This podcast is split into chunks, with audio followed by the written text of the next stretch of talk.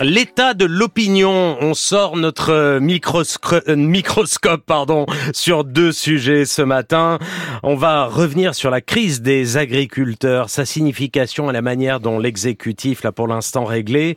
Euh, et deux, car la question est liée, l'Europe et les Européennes qui se profilent dans quatre mois maintenant. On en parle avec Brice Teinturier, politologue, directeur général euh, délégué d'Ipsos France, et Jérôme Fourquet, politologue également, directeur du département Opinion à l'IFOP, auteur de La France d'après, tableau politique aux éditions du Seuil. Bonjour messieurs. Bonjour. Et merci d'être là. Avant de revenir sur euh, le mouvement, la colère des agriculteurs, quelques mots sur le refus annoncé hier par euh, François Bayrou d'entrer au gouvernement.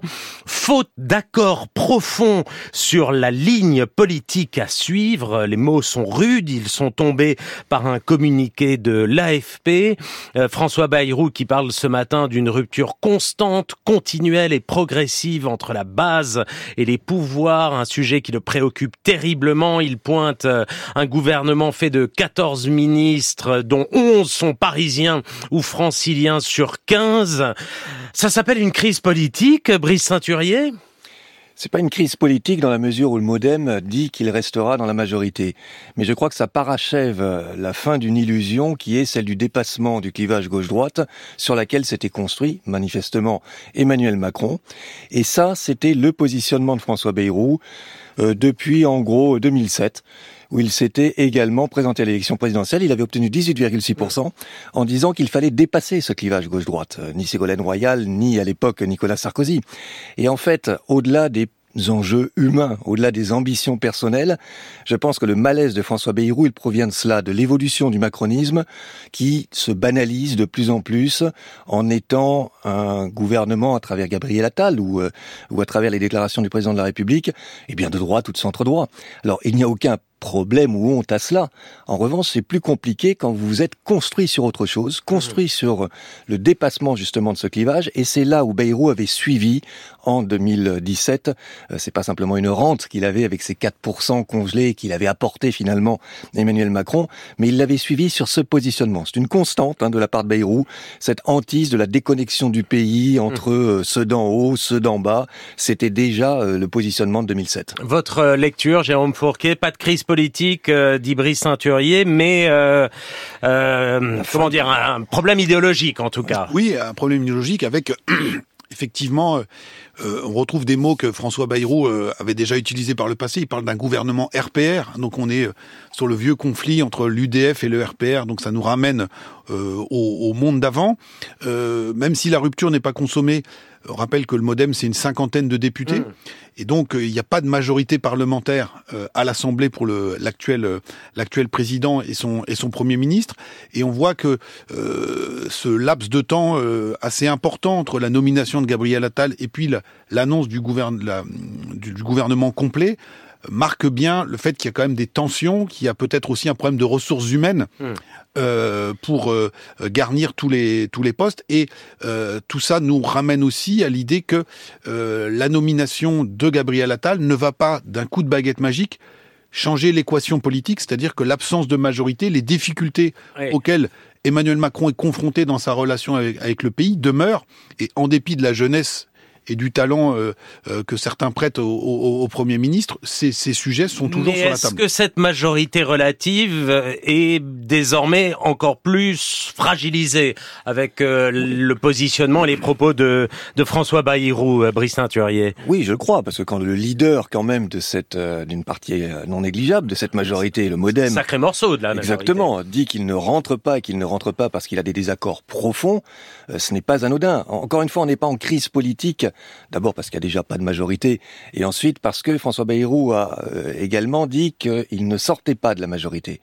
Mais on est dans un affaiblissement, je pense, très important de l'exécutif, parce que cette capacité à incarner autre chose qu'une politique euh, qui a évolué vers la droite classique, eh bien, elle est questionnée, elle est questionnée de l'intérieur. Mmh. C'est pas simplement les oppositions externes maintenant qui critiquent ce qui est en train de se passer, c'est un membre éminent de ce qui a construit cette majorité. Encore un mot sur les conséquences euh, possibles euh, pour Emmanuel Macron si son allié historique prend ses distances, Jérôme Fourquet. Mais on, effectivement, ça, ça, ça, ça montre la l'isolement qui s'accroît autour du, président de la République. On a la perspective dans quatre mois maintenant des élections européennes qui sont un rendez-vous politique important dans ce quinquennat. Et si cette majorité qui n'est pas majoritaire euh, bah, se fissure. On n'a pas encore entendu euh, Édouard Philippe et euh, on peut aussi faire confiance à François Bayrou pour continuer de faire entendre ses critiques dans les semaines et les mois qui viennent et je pense que l'exécutif n'a pas besoin ça, ne fait que, commencer voilà on peut penser à moins que il y ait rabibochage mais les critiques qui sont posées sont des critiques de fond et donc vous n'allez pas les, les, les, atténuer ou les faire disparaître euh, d'un claquement de doigts. Ce n'est pas qu'un problème RH, c'est vraiment, je pense, un problème doctrinal. Et, quand vous avez un problème doctrinal, à ce moment-là, les enjeux de personnes deviennent encore plus importants parce que la doctrine ne permet pas d'encaisser les aléas des ambitions des uns et des autres. Donc on touche vraiment à ce qui était la marque du macronisme, ce qui était sa définition. Il est entré en politique à travers le dépassement de ce clivage, mmh à travers cette volonté de réconcilier encore une fois le, le haut et le le bas, de lutter contre la déconnexion, et il est rattrapé par cela, et c'est ce que pointe euh, François Bayrou. Et ça, c'est extrêmement euh, dommageable pour le macronisme, ça va au-delà d'une question d'appartenance ou pas de tel ou tel individu au gouvernement. Déconnexion euh, Paris-Province, c'est ce que dit François Bayrou. C'est ce que disait également le sociologue Jean Viard à ce micro.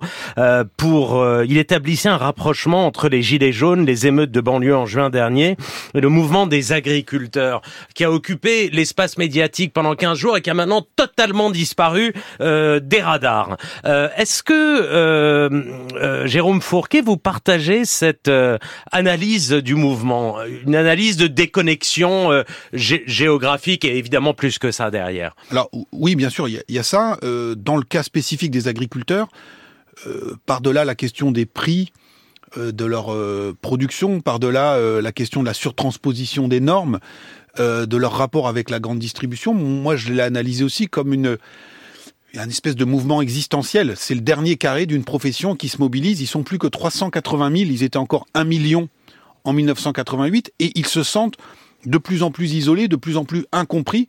Et quelque part, vous avez là un peu la quintessence de la déconnexion. En disant, on parlait de la France d'en haut, la France d'en bas. La France d'en bas, c'est souvent la province. Alors là, c'est mieux que la province, c'est les campagnes. C'est mieux que les campagnes, ce sont les agriculteurs et les exploitations euh, agricole. Euh, Vous avez été surpris que euh, le mouvement de colère prenne? Alors, euh, on, voyait déjà depuis des, semaines, à la fin de l'année dernière, ce, ce mouvement de retournement des, panneaux indicateurs à l'entrée des, communes. On, avait aussi, quand on suit les questions agricoles, depuis longtemps en tête qu'il y a des difficultés qui sont structurelles et qui sont profondes. Moi, ce qui m'étonne le plus, c'est que le mouvement se soit euh, calmé et se soit euh, éteint, à mon avis, provisoirement, parce que rien n'est rien n'est réglé, euh, mmh. hélas. Et cette, cette déconnexion, moi, je, je, la lis aussi à un phénomène de bureaucratisation mmh. très poussé de nos administrations et de notre fonctionnement quand on parle des normes. Là, je regardais quelques statistiques. En 1982, il y a encore 1 200 000 agriculteurs. Il y avait 32 000 fonctionnaires au ministère de l'Agriculture il y a encore 32 000 fonctionnaires au ministère de l'Agriculture, mais il y a administrés 380 000 agriculteurs. Et donc, ils ne font pas rien, ils produisent de la norme, produisent des réglementations, et on voit de nombreuses corporations, euh, des indépendants, des élus locaux qui quotidiennement nous disent on n'en peut plus de cette société de défiance, de, cette suradministration, etc., Le, gouvernement a sorti la lance à incendie en promettant l'allègement normatif, en mettant sur pause le plan éco-phyto, en annulant la surtaxe sur le gazole non routier. Euh, vous partagez, Brice Ceinturier, euh, l'idée de Jérôme Fourquet que le mouvement n'est pas fini? Oui, mais si, on revient à ce que vous disiez sur l'analyse de Jean Viard aussi, euh, qui voyait dans ces différents mouvements, gilets jaunes, agriculteurs, etc., euh, un point commun, d'abord que ce sont des gens qui ne portent pas de cravate euh, et qui sont, qui appartiennent à un monde qui est un monde, Jérôme a, a, raison de le souligner, qui se vit comme étant en disparition. Le point commun, c'est nous n'avons pas d'avenir. La projection dans l'avenir est impossible, donc là il y a une dimension identitaire. Mais il y a beaucoup de différences aussi, moi, qui me frappent. Et c'est pour ça que l'analogie, elle peut être trompeuse. les, les agriculteurs, d'abord, ce sont pour une grande partie d'entre eux, des indépendants, ce qui n'était pas du tout le cas des Gilets jaunes. Ils avaient des revendications relativement précises.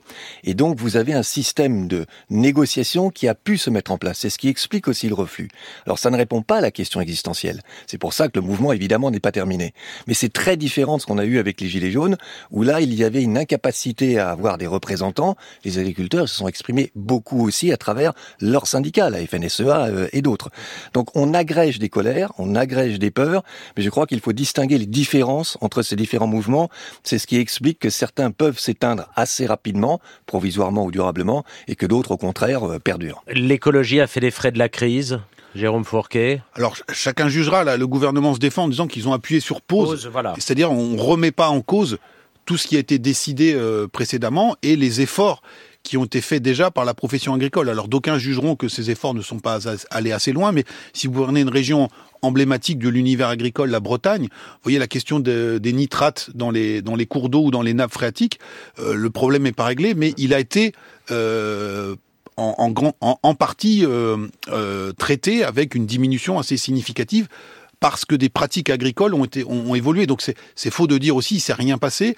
Là, c'est peut-être que un peu comme ce qui se passe aux Pays-Bas où il y a une agriculture intensive qui est très importante, les objectifs hein, et le calendrier d'efforts qui est demandé sur la transition écologique est peut-être à revoir au regard de là ce qu'on parle on dit on, emploie souvent ce terme de soutenabilité, eh bien la soutenabilité de l'effort de la transition écologique est peut-être un peu trop euh, exigeante pour ces, ces agriculteurs.